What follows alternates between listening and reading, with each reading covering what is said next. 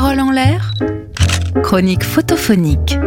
Si la photo est bonne, Frédéric Magnien. c'est en deuxième colonne. Bonjour et bienvenue dans cette nouvelle chronique photophonique. Aujourd'hui, nous écoutons une photo de Pierre Yordanov. Pierre Yordanov n'hésite pas à l'occasion à passer le monde à la moulinette avant de le photographier.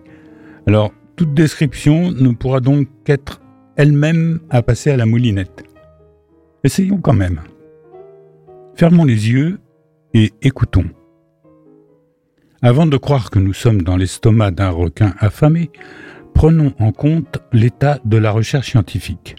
Donc, le télescope spatial infrarouge de la NASA Spitzer a effectué ses premières mesures de température de la surface d'une planète extrasolaire. Et les résultats sont stupéfiants. Epsilon Andromeda B étant une planète gazeuse, des courants de convection interne devraient homogénéiser cette température entre les deux hémisphères. Mais l'atmosphère de la planète absorbe et réémet l'énergie reçue tellement rapidement que le gaz qui la compose n'a pas le temps de l'absorber et de la propager vers les parties situées dans l'ombre. Ces observations sont particulièrement inattendues en raison de leur improbabilité. Le photographe, lui, connaissait cette planète bien avant la NASA et son télescope. Avant lui, peut-être Georges Mathieu avait-il réussi à capter en peinture quelques événements. Des tentures de carbone, des horizons de lave en fusion, des sols successifs qui s'écroulent les uns sur les autres, des débordements de feu, la matière retravaillée par des forces inouïes, un enfer brillantissime et insaisissable. Rien que du très banal en science-fiction. Le rouge, tellement brûlant qu'il devient jaune.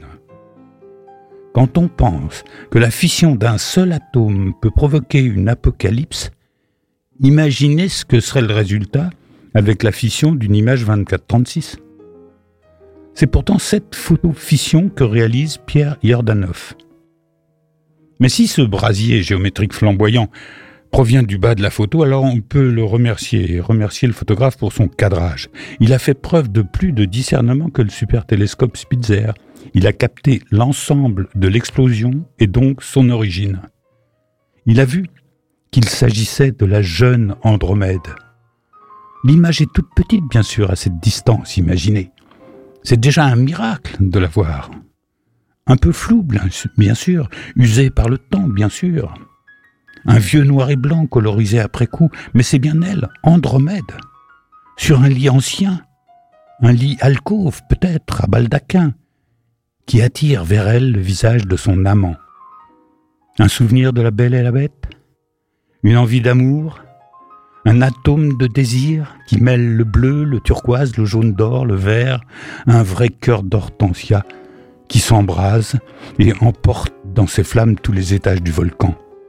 Il y a là de telles forces de convection qu'elles pourraient, malgré tout, à terme, réunir les deux hémisphères.